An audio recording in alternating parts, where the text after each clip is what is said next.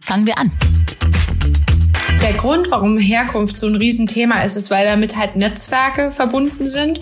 Und das sind ein Riesenfaktor. Wer auf dem Elite-Internat und nebenbei über Papas Rotary Club und so weiter Verbindungen knüpfen konnte, das ist ein Startvorteil, der so schwer aufzuholen ist. Hallo und willkommen bei Fangen wir an. Ideen für ein besseres Morgen. Ich bin Christina Deininger und ich stehe mitten im Berufsleben. Ja, ob das jetzt der Anfang, die Mitte oder das Ende meiner ganz persönlichen Karriere ist, das kann ich nicht sicher beurteilen. Eins ist sicher, ich bin eine Frau. Ja, und da gab es auf jeden Fall Hürden. Es gibt Hürden und ich sehe auch noch Hürden in der Zukunft. Aber, und das ist die gute Nachricht, wenn man diese Hürden kennt und erforscht, dann sind sie nicht mehr so hoch. Und man schafft den Sprung drüber. Und vielleicht kann man diese blöden Hürden auch abbauen für die, die nachkommen. Okay, das klingt jetzt total metaphorisch und das ist es auch. Aber es ist genau die Botschaft meiner heutigen Expertin. Ich spreche mit Miriam Trunk. Miriam hat ihre Ausbildung an der Deutschen Journalistenschule in München absolviert, war Reporterin beim Bayerischen Rundfunk mit nur 27 Jahren schließlich Geschäftsführerin der Bertelsmann Audio Alliance und heute ist sie knapp über 30 und Teil der ersten Führungsebene von RTL Plus Deutschland. Und sie hat ihre Erfahrungen als junge Frau auf dem Weg nach oben auf der Karriereleiter im Buch Dinge, die ich am Anfang meiner Karriere gerne gewusst hätte, zusammengefasst. In dieser messerscharfen Analyse lässt sie aber auch andere erfolgreiche Geschäftsfrauen zu Wort kommen. Und sie zeichnet ein umfassendes Bild vom Status quo der Frauenkarrieren in Deutschland als Kompass für alle, die Lust haben, es ihr gleich zu tun. Es geht um Chancengleichheit und Macht, aber auch um Diversität, Tradition und die Macht der Sprache im Berufsleben. Ich freue mich auf ein spannendes Gespräch. Herzlich willkommen, liebe Miriam Trunk, bei Fangen wir an. Danke für die Einladung. Ich freue mich da zu sein. Dinge, die ich am Anfang meiner Karriere gern gewusst hätte. So heißt dein Buch. Und diese Dinge, die du gerne gewusst hättest, meinst du, deine Karriere wäre anders verlaufen, wenn all das, worüber du recherchiert hast, wenn du das schon gewusst hättest vorab? Das weiß ich nicht sicher. Ich glaube auf jeden Fall, dass vielleicht die ein oder andere Erfahrung ein bisschen leichter gewesen wäre oder ich ein bisschen öfter gedacht hätte, ah ja, okay, ich weiß, was hier passiert. Und ich glaube, es wäre in vielerlei Hinsicht entspannter gewesen. Ob es wirklich anders gelaufen wäre, das hängt, glaube ich, an so vielen Faktoren. Das ist schwer zu sagen. Das Krasse ist ja, es geht ja um Chancengleichheit, wenn wir heute sprechen. Es geht ja genau. gar nicht darum, bessere oder größere Karrieren zu machen als andere Menschen. Oder sagen wir es mal deutlich, als Männer. Ja. Wie sehr ärgert dich, dass dieses Thema im Jahr 2023 heute immer noch so akut ist? Ja, Ärger ist, glaube ich, noch nicht mal das, ähm, das Wort, das es trifft. Ich glaube, es ist so eine gewisse, fast schon manchmal so eine gewisse Resignation, dass man sich so denkt, so, oh wow, wir tun uns anscheinend so schwer und es geht nicht nur um Männer und Frauen und da sind wir vielleicht am Punkt, was mich manchmal ärgert. Es geht, es wird sehr oft der Fokus auf Gender gelegt, wo man aber sagt, das Gender ist sozusagen das eine, worauf sich natürlich viele stürzen, weil es äh, zumindest augenscheinlich äh, schnell erkennbar ist. Aber ähm, es geht ja darum, dass Menschen nicht die gleichen Chancen haben, aus ganz vielen unterschiedlichen anderen Gründen, zum Beispiel, weil sie aus einem Nicht-Akademiker in den Haushalt kommen, zum Beispiel, weil sie schwarz sind, zum Beispiel, weil sie queer sind. Also, dass man einfach sagt, okay, es gibt verschiedene Merkmale, die einfach Wahrscheinlichkeiten beeinflussen. Und das, was ich mir wünschen würde, ist, dass das Einzige, was die Wahrscheinlichkeit äh, einer Karriere beeinflusst, ist, dass man Lust drauf hat, dass man sich anstrengt, dass man Leistung bringt und dass man gut ist. Diese Hürden, ja, ich finde, es kommt auch so weit, ähm, die stehen Menschen im Weg, die, und das muss man schon betonen, alle eins eins, sie sind nicht weiß und männlich. Genau. Äh, in der Kombination. Und das ist ja wirklich dieser ältere weiße Mann, ich sag mal der ältere weiße Mann, der mhm. wird ja auch äh, von dir direkt angesprochen. Ähm, er kann auch was äh, sich rausziehen von den äh, Tipps, von den Recherchen, die du gemacht hast, oder? Absolut, denn Chancengleichheit bedeutet ja nicht nur, dass jeder in, äh, dass jeder Karriere macht bis zum Umfallen, sondern Chancengleichheit bedeutet, dass jede und jeder Mensch so leben kann, wie er oder sie will. Und das, was ich ja auch im Buch beschreibe, ist, dass auch weiße Männer darunter leiden, dass es so ist. Denn dem weißen Mann wird eine Rolle zugeschrieben, ganz oft. Das ist die des Versorgers, das ist die dessen, der leistet. Und dass ein weißer Mann vielleicht sagt, du, eigentlich würde ich lieber zu Hause bleiben und mich um die Kinder kümmern. Eigentlich möchte ich gerne ein anderes Rollenbild leben. Das ist ja auch eine Chance. Also Chancengleichheit funktioniert in beide Richtungen. Und ich habe in meinem Buch eine ganz spannende äh, Studie zitiert, dass Männer im Schnitt fünf Jahre früher sterben, weil sie unter anderem, weil sie eben wirklich in dieser Versorgerrolle festhängen. Und das habe ich ja auch sowohl mit meinen eigenen Beispielen als auch mit denen der Frauen, mit denen ich gesprochen habe, belegt, dass es einfach äh, Chancengleichheit so viel komplexer ist, als zu sagen, du verdienst am meisten Geld und du hast am meisten Mitbestimmung. Jetzt ähm, bist du natürlich eine Frau und hast dieses äh, Buch und diese Recherchen aus der äh, weiblichen Sicht geschrieben, hast auch viele Frauen ähm, interviewt. Ja, da kommt natürlich wieder dieser Satz hoch, also wieso eigentlich? Ähm, das sind doch viele Karrierefrauen, die du befragt hast. Es geht ja doch. Wir sind doch alle längst gleichberechtigt. Auch der Titel eines tollen Buches, das, das ja. du an einigen Stellen zitierst. Ja. Und gerade sind das ja oft Menschen, ja eben diese älteren weißen Männer, die das behaupten, dass die Gleichberechtigung da ist. Wie absurd ist das eigentlich? Ja, das ist das Thema Privilegien. Also Privilegien merkt man nur, wenn man sie nicht hat. Und es ist ein Privileg, weiß zu sein. Und das merkt man zum Beispiel daran, wenn man fragen, wie, wie oft bist du die einzig weiße Person auf einer Party? Äh, eigentlich ziemlich absurd findet, beziehungsweise wenn die eigentlich auch fast nie gestellt werden. Und dann merkt man, oh, es ist ein Privileg, weiß zu sein. Und ähnlich ist es ein Privileg, zumindest in der aktuellen Arbeitswelt männlich zu sein, wofür kein Mann was kann. Es ist einfach historisch so, weil man darf nie vergessen, bis 1977 durften Frauen nicht ohne Erlaubnis ihres Mannes Erwerbsarbeiten. Also dementsprechend, ähm, es ist einfach was, was sich aus der Geschichte und auch aus der jüngeren Geschichte erklären lässt. Also zumindest meine Mutter war 1977 schon so ein bisschen Teenie, also dementsprechend ist es nicht so, dass das jetzt Generationen her wäre. Ich glaube, das ist der Grund, wenn man ein Privileg hat und ich glaube, das kann jeder, der ein Privileg hat, wenn er ein bisschen oder wenn sie ein bisschen drüber nachdenkt, auch bestätigen dann checkst du das erstmal gar nicht. Dann denkst du erstmal, alle sind wie ich. Und das ist das, was ich so diese N gleich eins Falle nenne, dass man so denkt so, hä, was habt ihr denn alle? Passt doch irgendwie. Und ähm, wenn man selber eben zur Gruppe gehört, die viele Privilegien hat, was man sich auch nicht aussucht, was halt einfach so ist, dann merkt man gar nicht, dass es Menschen gibt, die keine Privilegien haben. Ein erster Schritt ist ja, dass man sich äh, der Privilegien wahrscheinlich einfach mal bewusst wird. Ja. Sagst du ja auch, auch du hattest Privilegien. Ich meine, du bist jetzt Anfang 30 und ähm, schon mega erfolgreich in, in deinem Metier. Und da waren sicher auch einige Hürden, die du nicht erklimmen musstest im Vergleich Total. zu anderen Frauen. Genau, deswegen habe ich ja auch beschlossen, dass ich für das Buch eben nicht nur eigene Erfahrungen nehme, sondern dass ich mit 15 Frauen spreche, weil, wie du sagst, ich selbst habe enorm viele Privilegien. Ich bin weiß, ich komme aus einem zumindest halb Akademiker-Haushalt. Ich bin, bin in Deutschland geboren. Also ich habe ganz viele Privilegien, die mir ganz, ganz lange nicht bewusst waren. Und diese Bewusstwerdung ist ja auch was, was ein Teil des Prozesses ist. Also ich finde, was auch in der Diskussion so oft schief läuft, ist, dass man so in so eine Defensive geht. Also dieses, diese Zerbrechlichkeit. Wie gesagt, ich kann das total nachempfinden, wenn jemand zu mir auch sagte, hey, das ist rassistisch, was du sagst. Und ich sage, ich bin doch kein Rassist. Und dennoch kann was, was du machst, rassistisch sein. Und dann es anzunehmen und sich bewusst zu werden und draus zu lernen, das ist halt ein Prozess und dieser Prozess hört auch nie auf. Auch bei mir hört er nicht auf, obwohl ich da jetzt ein Buch geschrieben habe. Ich bin da immer noch mittendrin.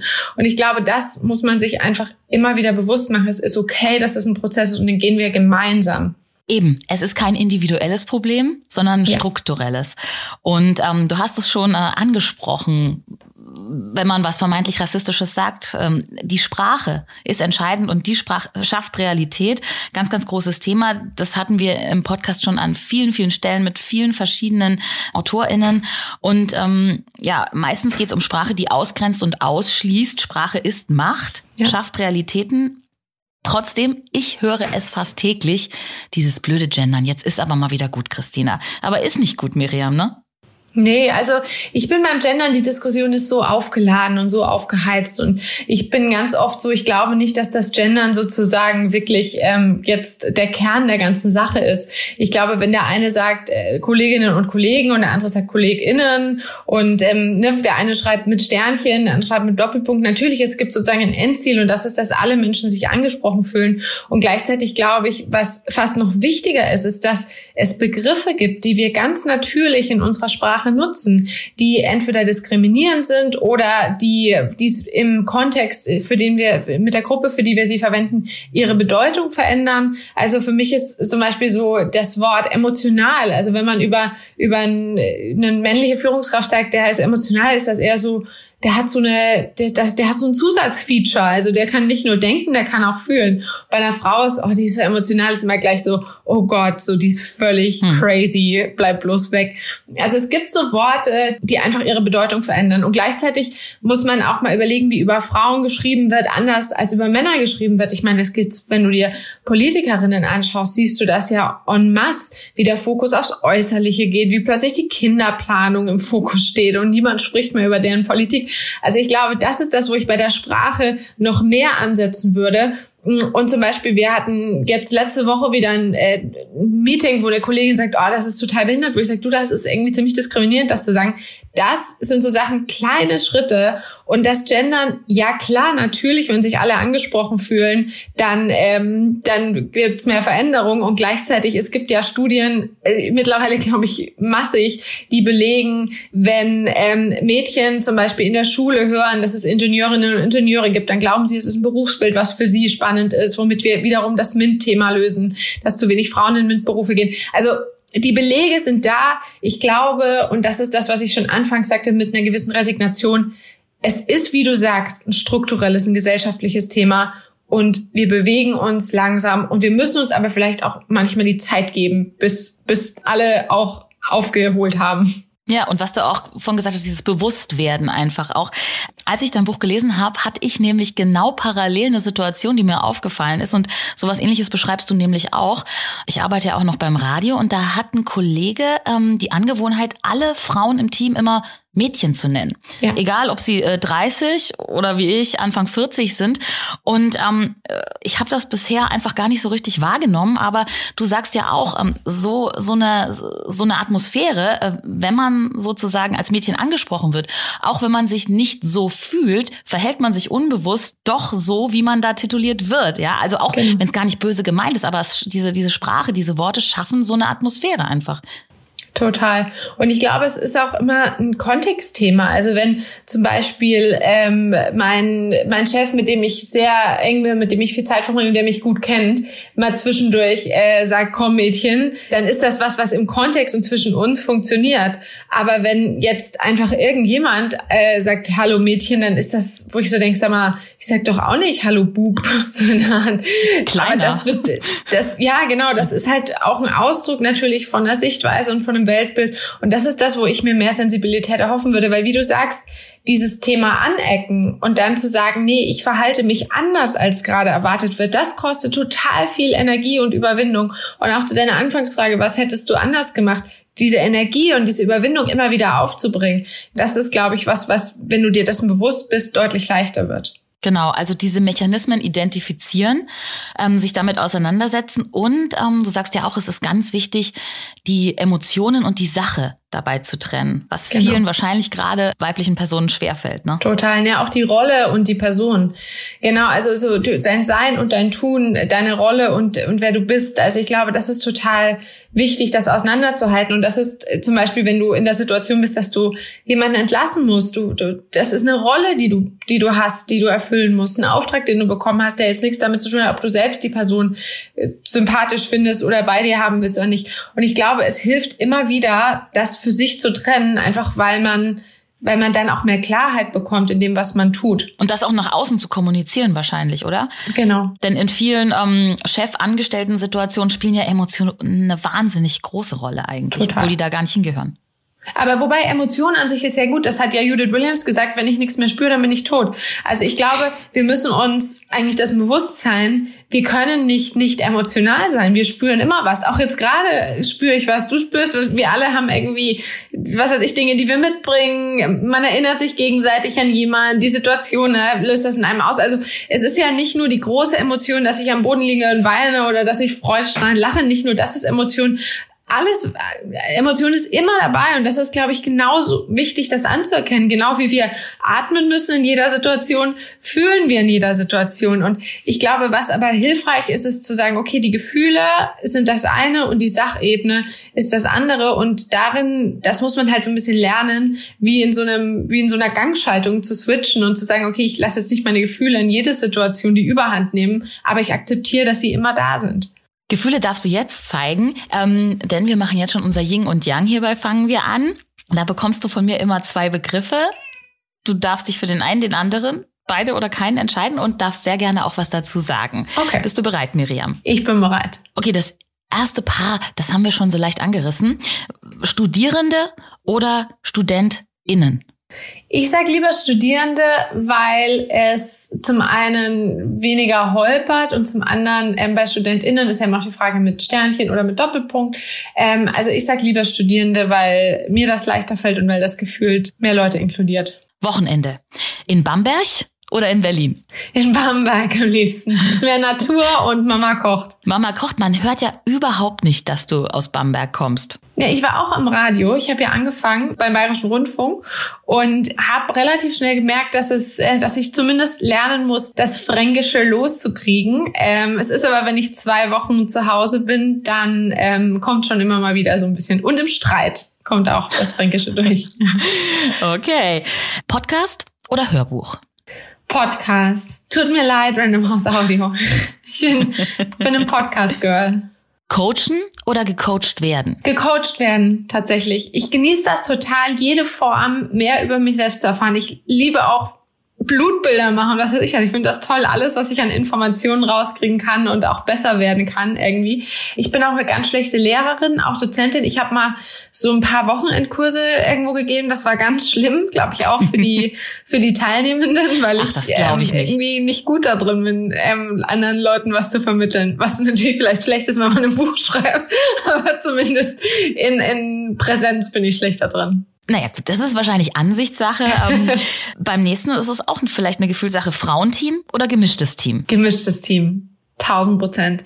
Diversität heißt Vielfalt. Diversität heißt nicht Frauen. Und Diversität heißt, äh, also ne, das sage ich auch immer, wenn ein Team rein weiblich ist, ist es auch kein diverses Team.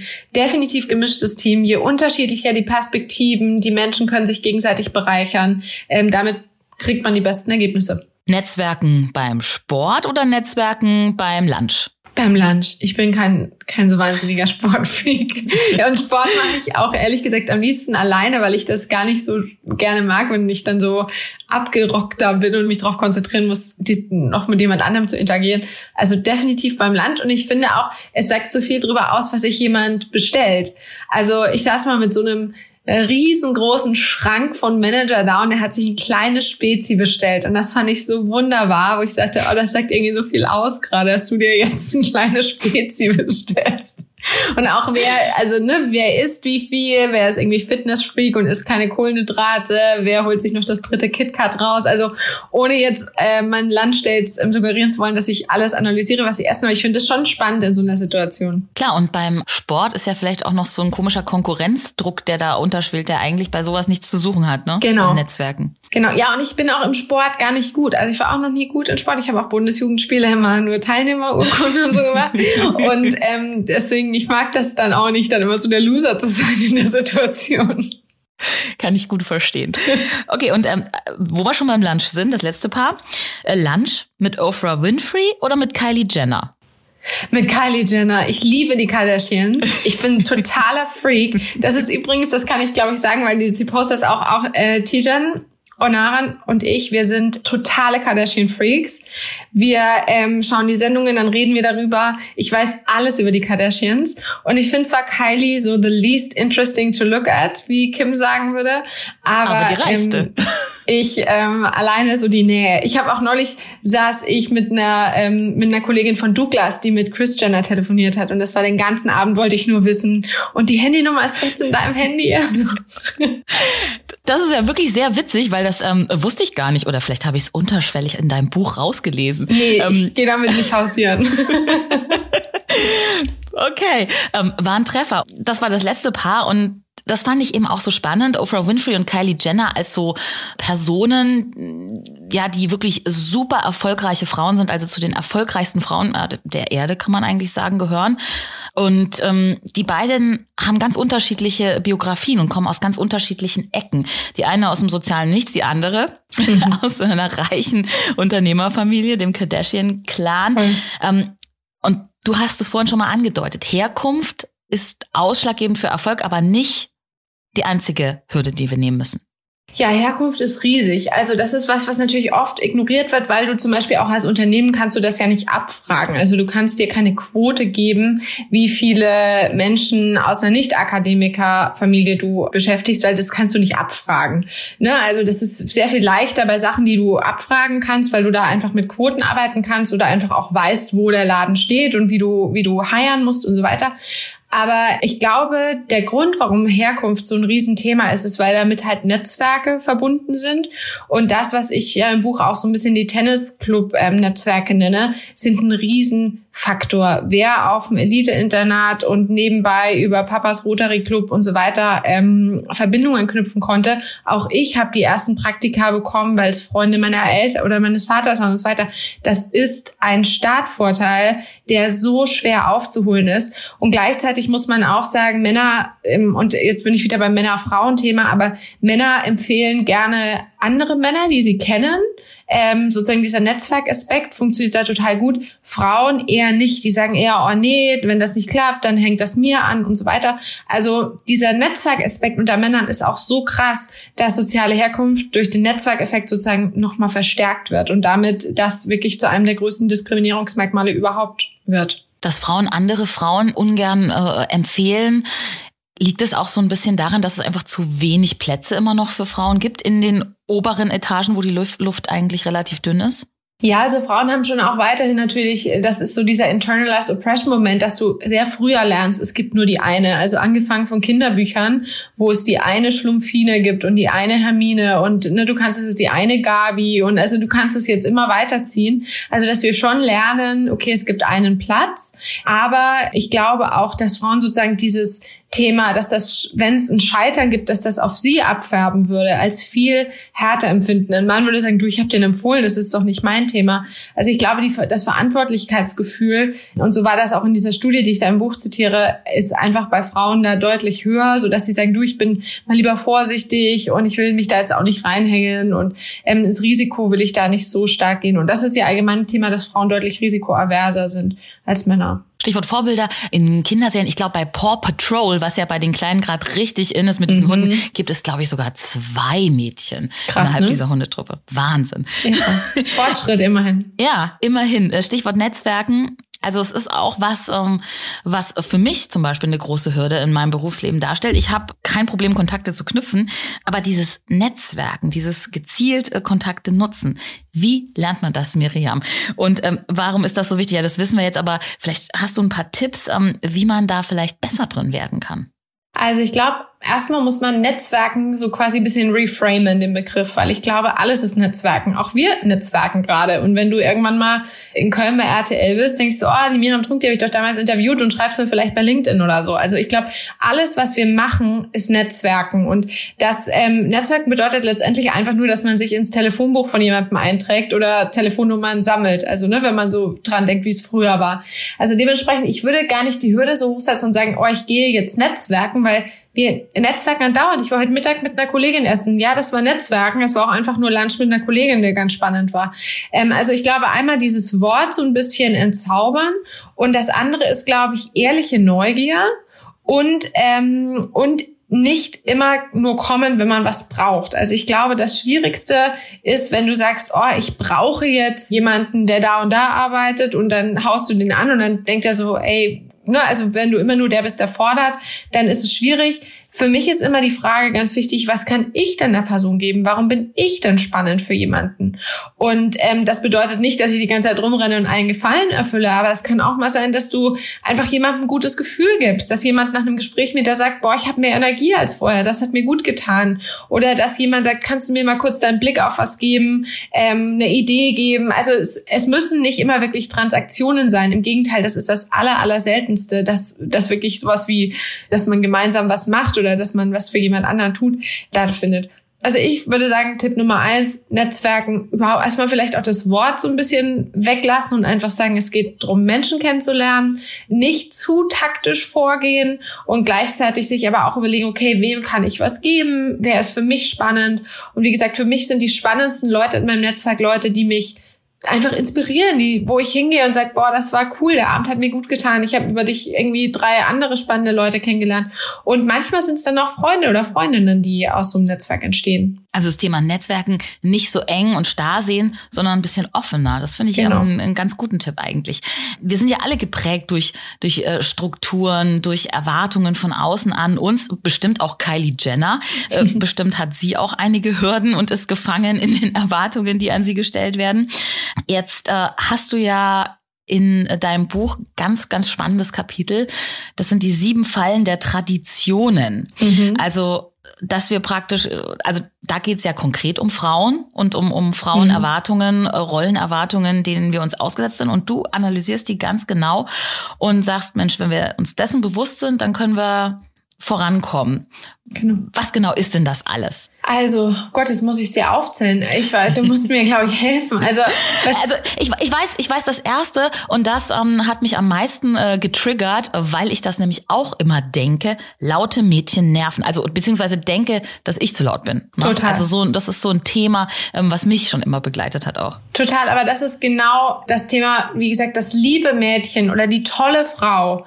Das sind, das sind sozusagen ja auch Stereotypen, die sich zurücknehmen, die sich in den Hintergrund stellen, die vielleicht mit einem Thema laut sind, wie zum Beispiel Mode oder hey, ich tu was für andere, also typisch weibliche Themen. Aber sozusagen, sobald du dich entgegen deinem Gender-Stereotyp verhältst, bist du, eckst du an, fällst du auf. Und ähm, das ist das, was ich mit laute Mädchen meine. Und ich habe das auch sehr früh gemerkt. Ich war auch in der Schule immer relativ äh, laut und habe mich immer für jeden Mist freiwillig gemeldet. Und das wurde überhaupt nicht honoriert. Und auch später habe ich so gemerkt, dieses äh, Thema, du bist irgendwie pushy und so weiter, wo man sagt, ey, beim Mann wirst du sagen, ey, du bist ein Macher, du kriegst deine Themen durch. Und ey, das ist sicher einer, der stellt sich vorne hin, der übernimmt Verantwortung, der macht Sachen in seiner Freizeit für andere und so weiter.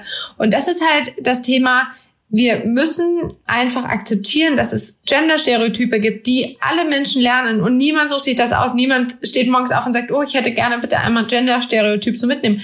Aber wir alle lernen, dass Frauen, Mädchen eine gewisse Rolle einnehmen und das ist meistens die, die sozusagen die Supporting-Funktion ist, die, die eher im Hintergrund ist, die, die gerne mal was für andere macht, ähm, aber die sich selbst nicht in den Vordergrund stellt. Dass das aneckt und man dann gespiegelt kriegt, du bist laut, das ist eben Teil davon. Und das, was du beschreibst, dass du das Gefühl hast, du bist zu laut, ist, dass du ja spürst, oh, irgendwie, vielleicht ecke ich hier gerade so ein bisschen an, aber so die schlechte Nachricht ist, du wirst anecken weil es geht nicht ohne. Also die Alternative ist sozusagen dich zurückzunehmen und dann dann ist der der Weg zumindest äh, der in die Chancengleichheit ähm, beendet.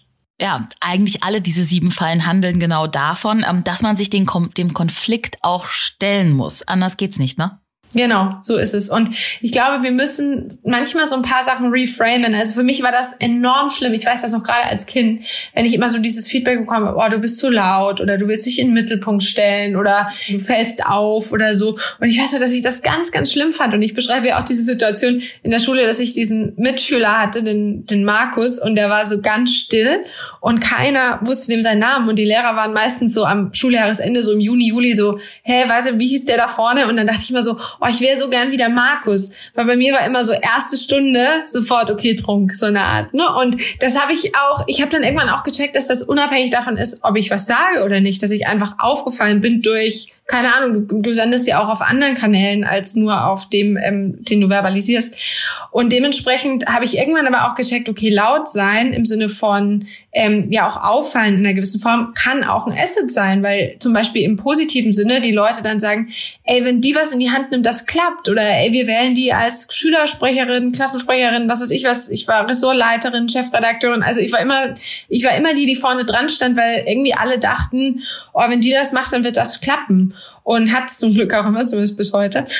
Aber das ist eben was, was ich sehr lange gebraucht habe, als was Positives zu begreifen, weil in meiner Prägung, und auch ich habe ja ein Gender-Stereotyp, war sozusagen das liebe Mädchen eins, so lieber ein bisschen ruhiger und, und ein bisschen weniger anecken und ein bisschen weniger, ähm, weniger polarisieren. Du bist mit Sicherheit nicht diejenige auf dem Klassentreffen, wo jeder nachfragen muss, wie sie heißt und ähm, in welchem Kurs man zusammen war. Äh, da bin ich mir ganz sicher. Du, das Problem ist, ich bin diejenige, wo alle seit Jahren drauf warten, dass ich dieses Klassentreffen organisiere. Und das ist jetzt 13 Jahre her und ich sehe es nicht ein, weil es gibt Leute, die sind in Bamba geblieben, die haben deutlich weniger zu tun als ich. Ich sage immer, wenn das jemand organisiert, ich werde es nicht sein. Und das führt dazu, dass es einfach noch kein Klassentreffen gab. Das ist sehr, sehr äh, lustig und schon wieder eine Gemeinsamkeit, die wir haben. Alle äh, erwarten auch von mir, dass ich das Klassentreffen organisiere und ähm, ich bin tatsächlich jetzt im letzten Jahr überhaupt nicht dazugekommen, obwohl ich es mir fest vorgenommen habe. Aber niemand anders fühlt sich verantwortlich. Genau, das ist bei uns auch so. Ich war immer, ich war Vorsitzende von jedem Arbeitskreis. Und wie gesagt, ich mache das ja auch total gerne, aber ich sehe Klassentreffen sehe ich echt nicht ein. Wie gesagt, es gibt Leute, die haben weniger zu tun und wohnen noch dort. Da tappst du also nicht in die Arbeitsbienenfalle oder ähm, ist das sowas in der Art? Ähm, die beschreibst du ja auch unter der Überschrift, ob Frauen immer noch ein Problem mit Macht haben, dass es mhm. eine problematische Beziehung ist und wir viel lieber in diese Arbeitsbienenfalle tappen, wo wir so ein bisschen feststecken und nicht die Königin sein können. Genau. Die, bei der sich jeder bedankt, wo man sagt, du, ohne dich wäre es nicht gegangen, aber nicht die, die den Preis entgegennimmt. Wie kommen wir denn da raus?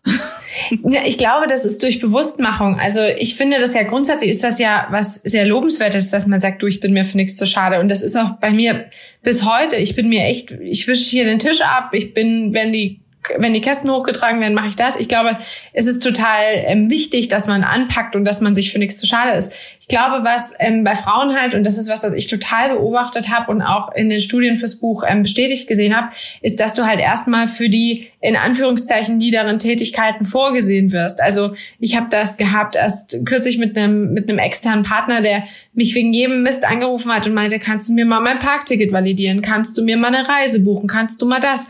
Und dann war ich immer so mal, hatte ich gemeint, ja, du, deinen Kollegen will ich damit nicht nerven. Und mein Kollege war eigentlich jemand, der zumindest hierarchisch gesehen drunter stand aber er dachte halt, naja, der, bei der Frau hat er weniger Probleme damit zu fragen, ob sie das Parkticket validiert. Und ist überhaupt kein Problem. Ich validiere auch gerne ein Parkticket. Halt nur irgendwann wird es in der Masse zu viel, als dass ich das, äh, als dass mich das nicht behindern würde. Ich glaube, man muss den Punkt finden, wo man sagt, okay, ich will, dass meine Leistung gesehen wird. Und ich arbeite nicht nur zu, sondern ich schaffe auch meine eigenen Projekte und ich will auch mal vorne dran stehen. Wenn man das will, wie gesagt, das sind wir wieder bei der Chancengleichheit. Chancengleichheit bedeutet auch zu sagen, ich will das nicht. Und bedeutet auch für Männer zu sagen, ich will das nicht. Also Chancengleichheit bedeutet, dass jeder die gleichen Chancen hat, egal in welche Richtung. Aber wenn es darum geht zu sagen, ich will mitbestimmen, ich will Karriere machen, dann macht es Sinn, irgendwann zu sagen, du, ich kann nicht den ganzen Tag Parktickets validieren. Ich möchte gerne jetzt mal ein Projekt machen, wo, wo ich in Charge bin und wo ich auch die bin, die am Ende vorne dran steht. Und den Punkt sollte man nicht zu früh, glaube ich, suchen. Ich hatte das durchaus jetzt mit den Generationen nach uns. Schrecklich, dass wir das jetzt sagen, aber dass die sagen, oh, ich bin hier nicht zum Kaffee kochen. Ey, ich habe so unfassbar viel Kaffee gekocht in meinem Leben. Du wahrscheinlich auch beim Radio. Ich hatte immer beim Radio den Satz schütten, nicht löffeln.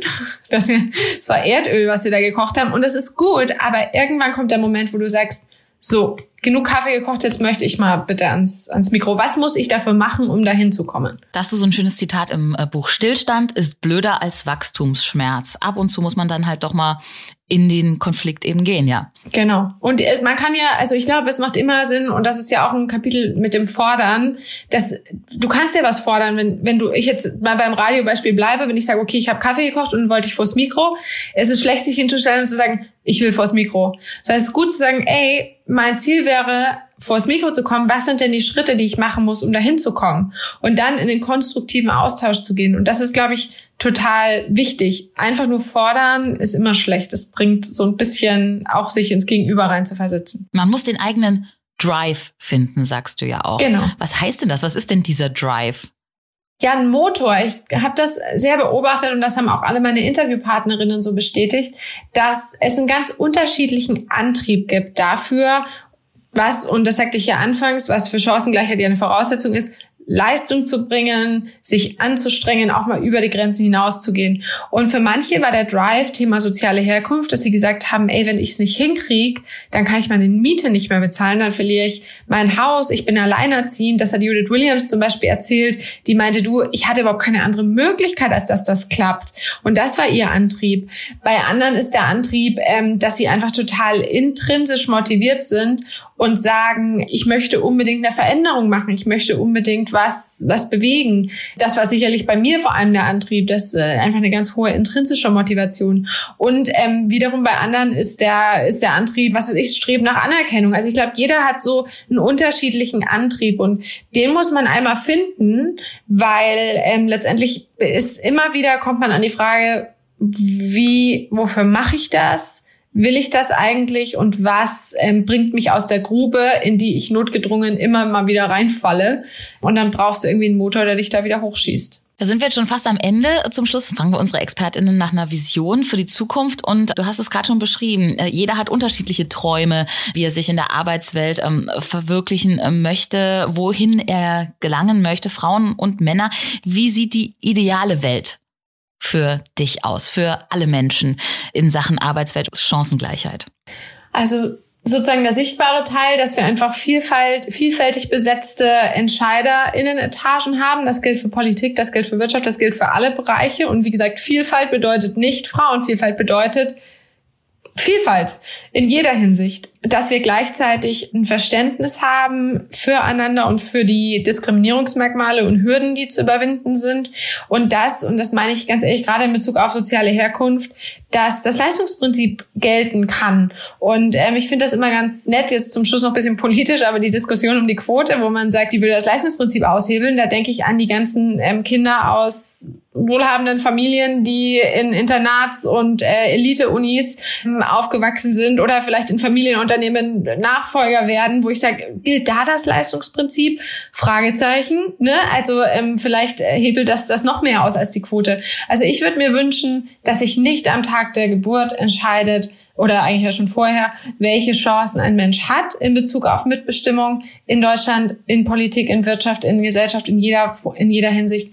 Und dass wir auch Führungsetagen haben, wo junge Mitarbeitende hinschauen und sagen, ey, da sind Leute, die sind so wie ich und die inspirieren mich. Da muss die Chancengleichheit eben schon ganz, ganz früh ansetzen. Und da muss genau. wirklich was getan werden. Unterstreiche ich voll. Und zum Schluss trotzdem zwei kleine Tipps für jeden Einzelnen vielleicht, die du uns noch an die Hand geben kannst. Frauen, Männer, alle Menschen um zu mehr Chancengleichheit zu kommen, um den eigenen Weg zu gehen, ohne äh, große Hürden, etwas für den Alltag, was sofort jeder umsetzen kann, denn unser Bildungssystem können wir leider nicht so schnell ändern. Das stimmt, ja. Könnten wir wahrscheinlich, aber das ist nochmal ein ganz anderes Thema. Also Nummer eins, Wissen, Wissen, Wissen. Ich finde, dass ganz viele Menschen sind ja in der aktuellen Lage so, was darf man denn noch? Und ich verstehe ja gar nicht mehr. Und warum jetzt Sternchen und nicht Doppelpunkt und warum nicht innen und so? Und also, ne, du merkst ja, da ist eine ganz große Verwirrung. Und für mich wäre ein Wunsch wirklich, dass Menschen diese unfassbare Menge an Angebot zum Thema in Anspruch nehmen, sei es Podcasts, sei es Bücher. Ich habe auch in meinem Buch eine Liste hinten dran gehängt, was man alles lesen könnte zum Thema, dass Menschen wirklich darüber lernen und sich damit auseinandersetzen. Und ich sage immer, wenn nur halb so viel darüber gelesen wie gesprochen würde, dann wären wir an einem anderen Punkt. Und damit zählt auch das zweite Thema Unconscious Bias, also diese unbewussten Vorurteile, was ich da in den Fallen der Tradition auch beschrieben habe, dass man sich mit den eigenen auseinandersetzt, ganz behutsam und sich selbst auch mit auf einen Prozess nimmt, weil es ist völlig okay, Unconscious Bias zu haben. Was nur, man muss sie nur irgendwie anschauen. Und das würde ich mir wünschen, dass jeder so ein bisschen in die Auseinandersetzung auch mit den eigenen Prägungen geht und damit dann auch im, im Alltag ähm, anders handelt automatisch. Das ist ein äh, wunderbares Schlusswort. Ich danke dir, Miriam, für dieses Gespräch. Danke dir. Das war Fangen wir an. Ideen für ein besseres Morgen. Wenn ihr neugierig geworden seid und Lust habt auf mehr, Miriam Trunks Buch heißt Dinge, die ich am Anfang meiner Karriere gerne gewusst hätte. Warum im Berufsleben nicht alle die gleichen Chancen haben und wie wir uns trotzdem durchsetzen. Und es ist im Penguin Verlag erschienen.